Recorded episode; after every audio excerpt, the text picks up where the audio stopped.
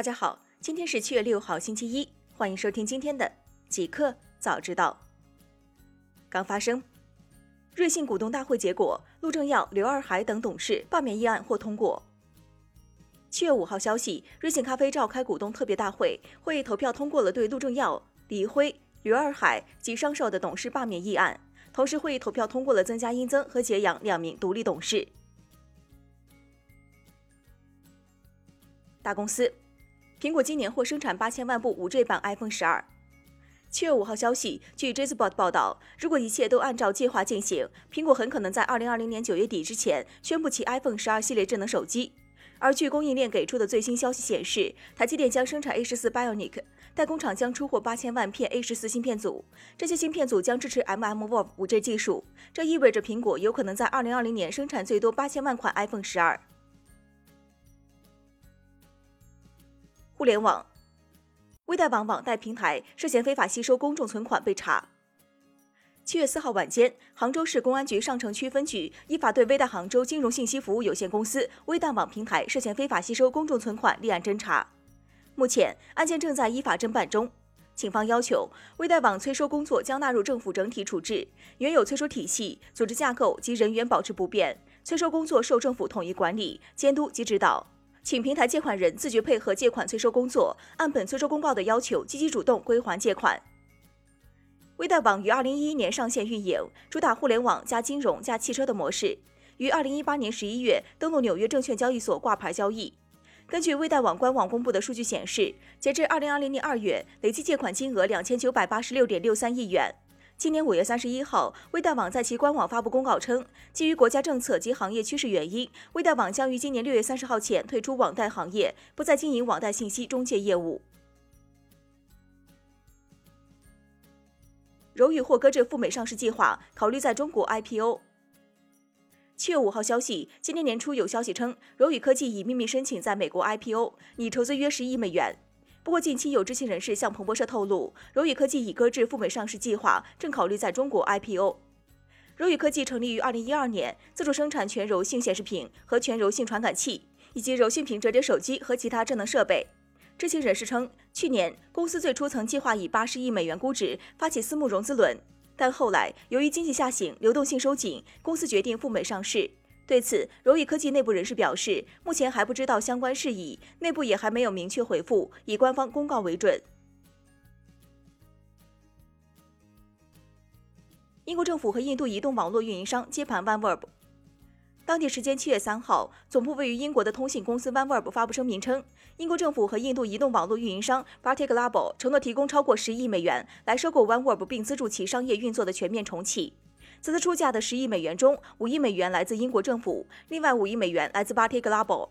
OneWeb 在声明中称，拥有超四点二五亿用户的 Bharti Global 在南亚和撒哈拉以南的非洲的业务有利于 OneWeb 发展。这些地区需要使用基于卫星的连接。OneWeb 成立于二零一二年，目前在轨卫星七十四颗。为构建高速低延时的网络链接，OneWeb 原计划在第一阶段，也就是二零二一年完成六百四十八颗卫星部署，最终实现一千九百八十多颗卫星的全球覆盖。今年三月，向纽约南区美国破产法院申请破产保护。随后，美国破产法院对 OneWeb 频谱资源等资产展开拍卖工作。腾讯直播七月二十号起可免费入驻，推出蓝 V 权益。七月四号消息，腾讯直播团队发布了致腾讯直播商家及内容创作者的一封信。腾讯直播将于二零二零年七月二十号起开启免费入驻通道，让更多企业和个人参与到直播电商中。腾讯直播蓝 V 用户享受六大蓝 V 权益，可自动开通小程序跳转带货资格，实现从看点直播跳转到商家自由小程序带货，并享受专属公域流量复制方案等。腾讯直播表示，在二零二零年七月二十号零点前缴纳五百九十九元每半年技术服务费的商家和内容主们将自动升级为腾讯直播蓝 V 用户。新产品消息称，三星将生产量子点技术的 OLED 大型面板。七月四号消息，周六，据韩国媒体报道，三星已确认将于二零二一年开始生产具有量子点技术的 OLED 面板。三星 Display 已部分拆除了用于生产电视 LCD 屏幕的 L 八生产线，并最近完成了量子点技术 OLED 面板生产线的无尘室建设。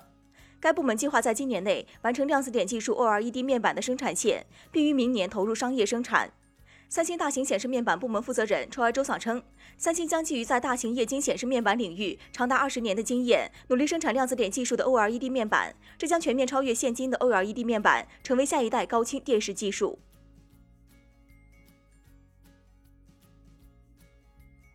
华为手机新专利曝光，相机装上单反镜头。七月五号消息，据 Gizmo China 报道，华为 P 四十 Pro 可通过其潜望近视镜头，进而支持十倍光学变焦。不过，华为似乎不满足于此。近日，欧盟知识产权局披露了一项独特的华为手机专利，其展示了一款可外接变焦式镜头的设备。从图片来看，华为似乎打算通过为手机安装外接镜头的方式，增加手机的可变焦倍数，就像普通单反相机一样。这项特殊的设计专利由两个较小的传感器、一个细长的闪光灯模块和一个可与镜头配合使用的较大的传感器组成。手机整体采用黑色配色方案，其后盖还带有带纹理设计，便于握持。一个彩蛋：教育部明细高校毕业生就业统计指标，打电竞、开网店、自媒体属于就业。日前，多个地方教育主管部门和高校网站公布了教育部办公厅关于严格核查2020届高校毕业生就业数据的通知。通知明晰了高校毕业生就业统计指标。新的高校毕业生就业统计相关指标的最大亮点在于自主创业和自由职业方面。自主创业的范围加入了开设网店，自由职业的范围加入了互联网营销工作者、公众号博主、电子竞技工作者。以上就是今天极客早知道的全部内容，感谢您的收听。